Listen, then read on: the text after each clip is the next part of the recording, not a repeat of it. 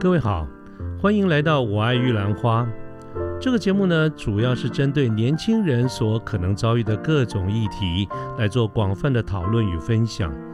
欢迎您跟我们一起。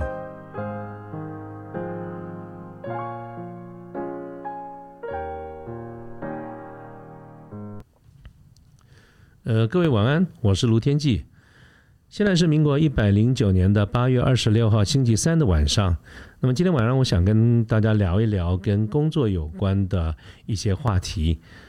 呃，为什么会想到讲这个话题呢？当然要先介绍一下这个背景哈。我目前所从事的这个工作其实是电脑软体，那么它主要的方向是电脑模拟，我们称之为 computer simulation 啊，就是运用电脑模拟来模拟一些商业的环境。那么做一些所谓的攻防战，做一些决策。那么这一类的电脑模拟软体，我们主要的一个客户销售的对象就是大学里面的管院、商学院、管院这些。那么软体的销售呢，主要是提供给学校的老师作为一个教学的工具，来创造足够多的一些模拟的情境，作为一个个案讨论之用啊。那么这个是我主要的工作范围。那也因为是有这样的一个特性，其实我有蛮多的机会可以跟很多朋朋友，尤其是年轻的朋友在一块儿。那么大家相处久了以后，所谈的话题自然就会变得比较广一点。所以我常常有这个机会跟年轻的朋友们一起谈到各方面的一些主题哈。那么其中有一个呃频率很高也比较热门的一个话题，就是呃职涯规划，就跟工作有关这方面的一些话题。呃，这这个方向非常多啊，其实呃很多个不同的这个角度，很多的话题我们都在谈，所以我打算开始了要制作一系列跟职业有关的一些相关的这个主题哈。那么今天晚上就是第一个主题，我的题目是没有魔法，只有基本功。嗯，刚才提到在跟朋友在聊天的过程当中，很多朋友哈。都这个会问到一些话题，尤其是可能我比较吃虚吃吃长几岁啊，虚虚长了几岁，大家常常会来问我说，我要不要换工作，或者我想换工作了，那么这些都蛮困扰的，困扰的我们很多的朋友啊，我想换工作啦，我想脱离舒适圈啦，我觉得现在没有什么工作好学的啦，呃，没有什么东西好学啦，或者我已经满一年啦，或者满两年啦，我觉得我可以换啦，等等。啊，像刚才我谈到的这些举例哈，其实非常多这方面的这些话题，我觉得这些话题都很好，也没有什么不对。那如果既然很好，没有什么不对，那为什么会对我们很多的朋友造成一些困扰啊？我想原因很多，但是我相信其中必然有一个重要的因素，就是非常有可能，其实你根本还没准备好。我们今天的这个主题没有魔法，只有基本功。我要说的就是。你准备好了吗？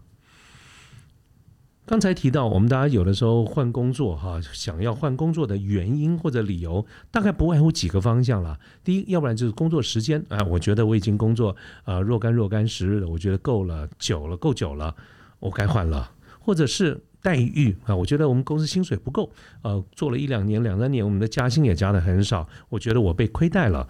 呃，所以我要走。也有可能，要不然呢，就是工作的内容啊，这不是我所想要的，或者是呃，难道我要这样子一辈子都要做这些事情吗？我觉得我应该可以做更多的事情。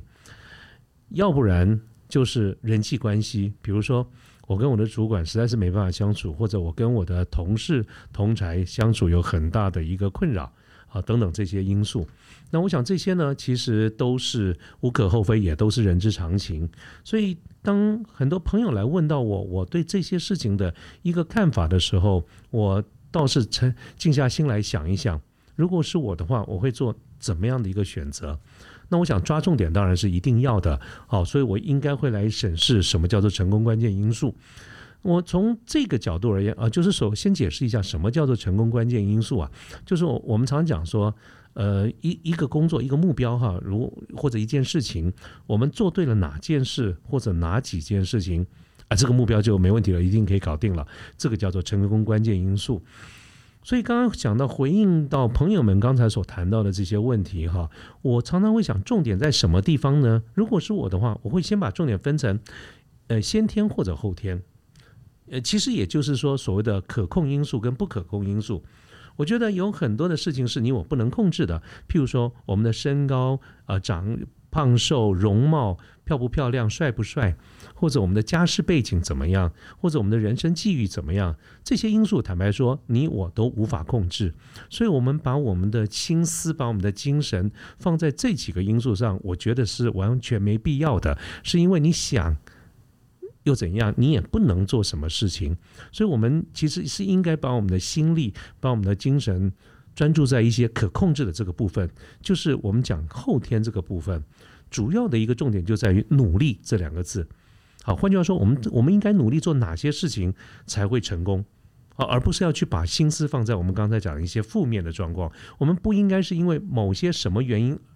我们要离职，而是应该是我。换了一份工作以后，我的人生会更好。我们看到的这个关键字应该是未来的成功，而不是因为过去的某一些负面的这个因素哈。这点是首先，我想先跟大家说明我自己的一些想法。那么回过头来呢，我们来再来看下一个议题，就是如果我们从正的往前看，呃，所谓一个正面积极的角度来看成功。啊，那么追求成功，我想也是应该的。但是成功呢，是需要积累的。我常常都会觉得，在我身边有很多的朋友，他们都非常的好，这个人也很好，素质也好，资质也好，工呃各方面都不错。可是呢，我常觉得太太急了，大家都太着急了，太性急了。想成功啊，固然是好事，可是如果你太急，就会坏事。所以我觉得成功应该至少有两大方向要考虑。我接下来就想跟大家报告一下，啊，我们所谓的什么是魔法，什么是基本功呢？啊，这个两个因素跟大家报告一下。那么首先呢，谈到第一个这个因素，就是我们常常讲时机。我们常常会听人家讲说，哎呀，时机成熟啊，就会水到渠成了。这点我是越来越体会。我年轻的时候可能还觉得。呃，不不这么的认同。可是我随着我现在年纪比较长一点，我觉得，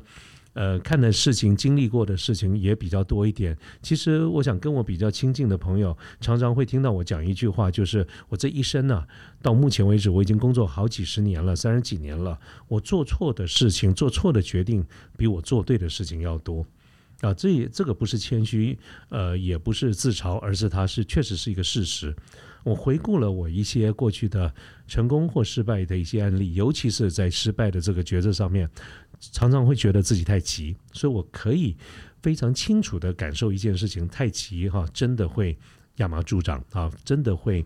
这个呃做错决定，不见得是好事。那么这些这件事情哈，时间或者时机，我。呃呃，需要时间哈，这个我想跟大家先说明，举几个例子跟大家说明一下。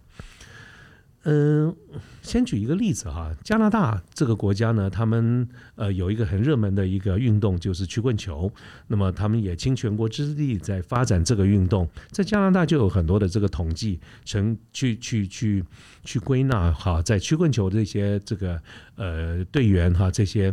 呃，这个这个球员里面他的表现，那么其中有一个资料就非常显示了，显显示了一个很奇很奇妙的一个现象，就是他们当然是随着不同的年纪来分级了，但是同一个年纪里面呢，是有一个调查显示，在同一个年纪年龄层里面，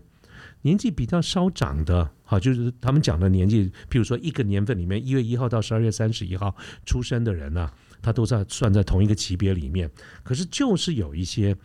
研究统计资料去显示，在同一个级别里面，年纪比较早出生、年纪靠前面一点的，他表现比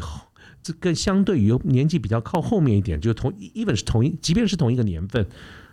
后面比较后面出生一点的哈，他们这两个的两个群体的表现，确实年纪比较大一点的，反而表现都是会相对来说都比较好。啊，那么这个呢，这后来就把它归纳成一个叫做巨大效应哈，就就是说大成熟，呃，其实表现会比较好。那么同样的这种结论呢，在美国也有这样子的一个一个现象，就是在美国加州大学，呃，他们曾经对差不多小学四年级的学童啊，做过一个蛮大规模的一个研究啊，研究他们对于数学跟科学教育。的这些相这这些科系的这个教学，它的成绩的一个结果显示，同样的结果显示了年纪稍长的表现，基本来说也要比年纪比较轻的要表现的好啊，至少就程度跟比例来说是比较高的。那么像这些呢？啊，都是都是巨大效应的一种反应，就是说，呃，年纪其实代表这个人出生的这个成熟度啊，年纪会比较大一点，那么反映出来的一个学习效果或者成熟度也会比较好一点。啊，这个是我们常常看到很多的这个呃理论或者研究报告可以看到。刚才只跟大家举了两个例子，那么同时呢，再跟大家再说明一下，也是我们经常被拿出来讲的，在心理学上有一个。效应叫马太效应。这个马太效应呢，其实它就是在圣经里面，呃，有一个马太福音啊。这个马太福音它里面讲的是什么呢？它里面讲的是，凡是拥有的，还要再加给他，让他有余；没有的，连他现在所有的也要夺过来。那么我不是教徒，所以我不会从宗教的这个角度来解释这个马太福音。但是这个马太福音它。这个经文它转到了心理学上，它就变成了呃，在心理学上称之为一个马太效应。马太效应其实把它归纳出来一个结论，大概也可以归到八个字，就是强者愈强，弱者愈弱。你拥有的越多，你将来就会拥有的更多；你拥有的比较少，你将来随着时间的演进，你也会拥有的比较少，而且会越来越少。啊，就是我们常常讲的强者愈强，弱者愈弱。那么我们把刚才这几件事情啊连贯的一起来看，包括曲棍球啦，包括呃这个美国的学童对于数学、对于科学教育的这个学习成绩啦，包括在心理学上的这种马太效应，其实我们都可以得到一些初步的这个结论，就是成熟度这件事情啊，许多时候它是要靠时间来积累的，它真的就是得。就就是得花这么多时间。我常常也用我自己的话来讲，就是有很多事情是需要靠私日历的。私日历啊，这件事情不管是富贵重贫贵呃，这个这个这个。呃，富贵啊，贫穷啊，你是职位高低、人格的这个高低等等，大家都一样，人生而平等。每个人每天就只能撕一张日历。如果一件事情需要多少时间，他就需要这么多时间。我们常常听到人家在讲“强摘的果子不甜”呐，这个时间还不到，你把那个水果从树上摘下来，它就是不甜。啊，所以。从这几件事情来说，我们刚才谈到成功，我认为有两大方向。第一个是时间的这个积累，这个时间的积累这个部分，我觉得这是我们可以控制的因素。我刚才不是有跟大家提过吗？那些不可控的因素，不要花时间，不要花心力去那边呃自怨自艾，或者是去想那些没用的事情。我们应该把我们的重点放在哪些事情是可控制的。这是其中的第一个因素，就是我们蹲的够不够久。啊，蹲的够不够久？我们常常听说，啊，你进了少林寺，是不是也要先挑个十年的水，然后才能来练功？它就是一个基本功。所以，这个蹲的够不够久，其实就是我们的基本功够不够扎实啊。那么成熟度需要时间，这个都需要时间来积累。好，这是第一个，第一个可控因素就是时间的积累。我们蹲的够不够久？那么第二个因素呢，就是我们够不够努力？那么谈到够不够努力呢？我就要讲一个重点，叫做一万个小时的努力。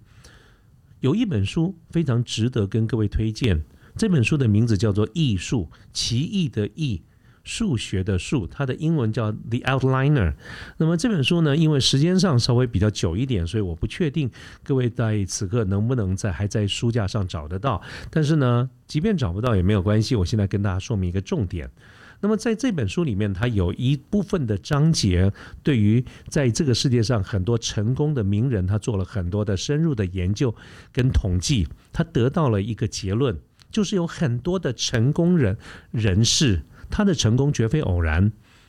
嗯，很多人都是花了十年以上才成功的，或者说研究人员他也统计出来一个结果，就是一万个小时的努力啊。它是敲开成功大门的一个神奇数字，或者你要说它是一个基本该有的数字也不为过。那么我们现在就就这一点来跟大家做一个说明。那么在这份资料里面，他举了一些成功的人士，比如说第一个莫扎特。各位知道，在音乐的这个领域里面，莫扎特是一个非常有名的作曲家，很多人都用“天才神童”这四个字来描述莫扎特。啊，就是说他他的这个天才啊，天天天分非常的好，才华洋溢，他创造出非常多的这个有名的这个曲子哈。但是资料也同时显示了，他很多的伟大的曲子，他其实都不是马上就写出来，也不是很年轻的时候写出来的，他都是他写写作写这个曲子二十年以后，他才创作出这些伟大的曲子。换换句话说，倒过来讲。在莫扎特很多的伟大曲子写出来之前，他已经写了二十年了，啊，可是我们可能不见得知道他他已经花了二十年的这个努力，啊，这是第一位。第二位呢，是在电脑这个领域里面，有一家在美国有一个非常成功的公司，叫做升阳电脑 （Sun Microsystems）。那么它的 founder 叫 Bill Joy，比尔乔伊啊，他是这一家公司非常重要的一个呃 founder。那么同样的。在资料里面也透露了，这个 Bill 比尔乔伊呢，他在成功之前，他在密西根大学的电脑中心也蹲在那边就写程式练习程式，他写了足足五年呢。各位想想看，坐在电脑前面跟电脑程式打交道，写了五年，最后他才有机会发展出啊升阳电脑这么成功的一个案例。那么同样的，在这个升阳电脑。这之之之余，另外还有一个我相信更有名的一个公司，就是啊，Microsoft 微软。那么微软的创办人 Bill Gates 比尔盖茨呢，一样，大家看到他的成功，但是知不知道在微软的成功之前，Bill Gates 他自己也是一一个人孤零零的蹲在那边写程式，写了七年啊，这些都是花很长的这个时间。如果你说我对电脑也不熟悉啊，那好，那我们再换一些别的例子。那么在这些资料里面，他也举了一个例子，就是在七零年代啊非常有名的、全影响全世界非常深远的这个呃合唱团叫披头士 （Beatles） 哈，这是一个英国的摇滚乐团，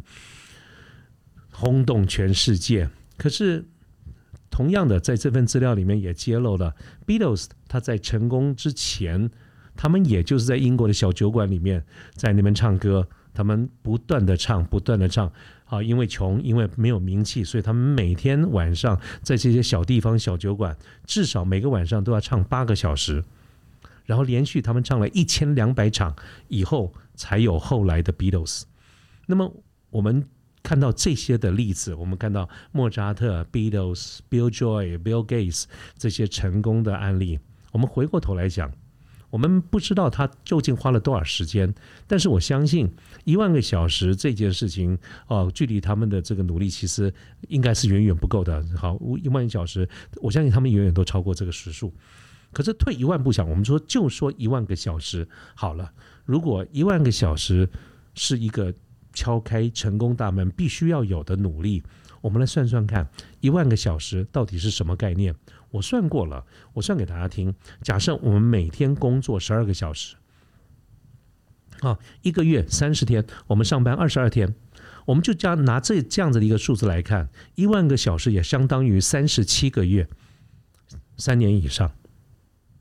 好，那我要问的是，在现在线上的所有的听众朋友，你做到了吗？第一个，你每天有工作十二个小时吗？我是讲的不含交通时间哦，就是工作十二个小时有吗？第二个，你连续二十二天吗？一个月二十二天都是十二个小时这样子过吗？啊，我相信可能有可能没有啊，但是如果你还没有的话，你会发现其实你距离成功还有一段距离耶。这些都是一个入场的门票啊，基本上就是呃，我们有没有足够多的这个努力？所以当我们听到我刚刚讲的这两个重点啊，第一个。你的时间累积的够不够？第二，你的努力累积的够不够的时候，我们再回过头来，刚才我提到这些存在你我心中的这些问题，我想换工作啊，我想脱离舒适圈呢，我的工时太长了，我待遇不理想啦，我的工作内容不是我所要的啦，我的人际关系啦，跟主管的相处啦，跟同事的相处，我们可以其实回过头来想，这些因素，啊，可能不见得是能够帮助我们成功，但他可能会拖累我们。啊，我们真正的来成功，就是我们有没有足够多的这个努力。不过谈到这一点呢，我想或许到了此刻，我们的在线上的听众朋友可能也会觉得说，那就代表不管我。不管我现在怎么样，不管我有哪些困难，好，反正我就一定得待满这个三十七个月一万个小时吗？其实，请各位不要误解我的意思哈。我们刚才讲到的这个成功关键因素，其实是当我们打定主意要成功的时候，我们必须要经过，呃，必须要付出的一个代价。可是，在这两个事情上面，还有更重要的一个一个关键，就在于，当我们有这种想要做职业更换的念头的时候，我常常会问。来问我的好朋友们，我会问他一个问题：你今天想换工作，是因为你不喜欢这个行业，不喜欢这个产业，还是你不喜欢这家公司？这是两个截然不同的问题哦。你如果是不喜欢这个行业，不喜欢这个产业，那我的结论就是：假设你认真的想过，你确定你不喜欢这个行业，那么我们就换，一天都不要浪费，不要管什么一年不一年的。当然，这是我个人主观了啊。原因是什么呢？我们在行业行有行规，每个行业都有它的美感。但同样的，换了行业以后，有很多事情是不能够相通的。所以，如果我们今天根本就不喜欢这个行业，我根本就要换跑道，跑道不喜欢某一个领域，我以后也不打算再做这个领域。那么你在那边每多做一天都是浪费时间，应该要赶快的来做一个决定。好，可是如果你的问题是，并不是说我不喜欢这个公司，而是呃，对不起，我不喜欢这个产业，而是而而是我不喜欢这个公司。那我就真的要建议啊，线上的听众朋友们啊，我们当然可以不喜欢这个公司，可是更重要的一件事情，不单只是我们喜不喜欢这个公司，喜不喜欢这份工作，喜不喜欢这个主管，喜不喜欢这些同事，而是跟我们自己身是切身相关的。我们功夫练够了吗？我们水挑够了吗？如果说进少林寺要先挑水的话，那么我们挑够了吗？如果我们没有挑够，我们换了一个公司，你还是一样得挑水啊。今天你从少林换到武当去，你还是得从挑水开始做起嘛。有许多的朋友回顾一下，你换过工作，但是你换了工作以后，你的薪水有大幅上升吗？其实没有，你你也不过就是从这个公司当在这边当小兵，你换到另外一个公司当小兵而已。其实当小兵在哪个公司都一样，他的待遇都受到的待遇都差不多，所碰到的困难都差不了太多。所以，我们真正的一个重点就是，该挑水就好好的把它挑完，啊，该花时间一天一天。的私日历，我们就好好的去私日历，看到很多成功的人士，我们心中会想的有为者亦若是。如果你真的记住这句话“有为者亦若是”的话，那么我要问他花了很多的时间，你花到了吗？不要说别的，你有做到一万个小时吗？如果没有，那我觉得似乎你还有一些功课要做吧。我研究所毕业以后，第一份工作是在一个国内的非常大的啊，到他到今天仍然是非常大的一个三 C 物流厂商。那么在当时的总经理啊，那家公司的总经理，那目前仍然是这家公司的总裁。他当时说了一句话：我在三十几年前。我那时候十分年轻，我才二十几岁，研究所刚毕业，我当时就觉得受用无穷。这句话想了三十年，在我心中，我到此刻我仍然觉得受用无穷。我这边分享给大家听。那么这两句话是这样子的。那么当时呢，这位总经理啊，总经理在我们当小兵的时候，他跟我们所有的人，不单是对我，对我们很多的新进的人员，他说了一句话，他说：两年之内你听我的，两年以后我听你的。啊，这两句话，那线上的听众朋友，你听到了什么吗？这句话其实很重要的一个概念，就是在在在若干时日之内，其实你是还你还是还是不准备的，还是不够的，你是不 ready 的，你说很多东西都都有所欠缺的。这个时候啊，你听我的，或就是听他的了哈。那么。人家该教你怎么做，该怎么做，该怎么学习。如果你真的能够经得起这个时间的考验，你出师了，那么两年之后呢，你来做决定，那么你的决定应该是非常成熟的。所以我再讲一次，这句话是：两年之内你听我的，两年以后我听你的。那么各位，对于这两句话，我听进去的不是“两年”这个字，是准备够了吗？那我不晓得你听到什么。啊，但是呢，呃，我希望用这句话来回应我们今天这个主题，叫做“没有魔法，只有基本功”。这个世界上没有忽然掉下来的魔术，只有基本功。基本功就是两件事情：第一个，足够的时间积累；第二，足够多的努力。啊，这是我想在今晚跟各位分享一些我个人的想法，我做的一个简单的这个结论。那么从今天这个节目过后呢，我也会开始准备一系列跟职场相关的这些主题。那么非常希望各位能够后续继续的来收听我们这个节目，并且给我们更多的这个建议。那么今天晚上的这个节目呢，我们就到这边结束啊，谢谢大家。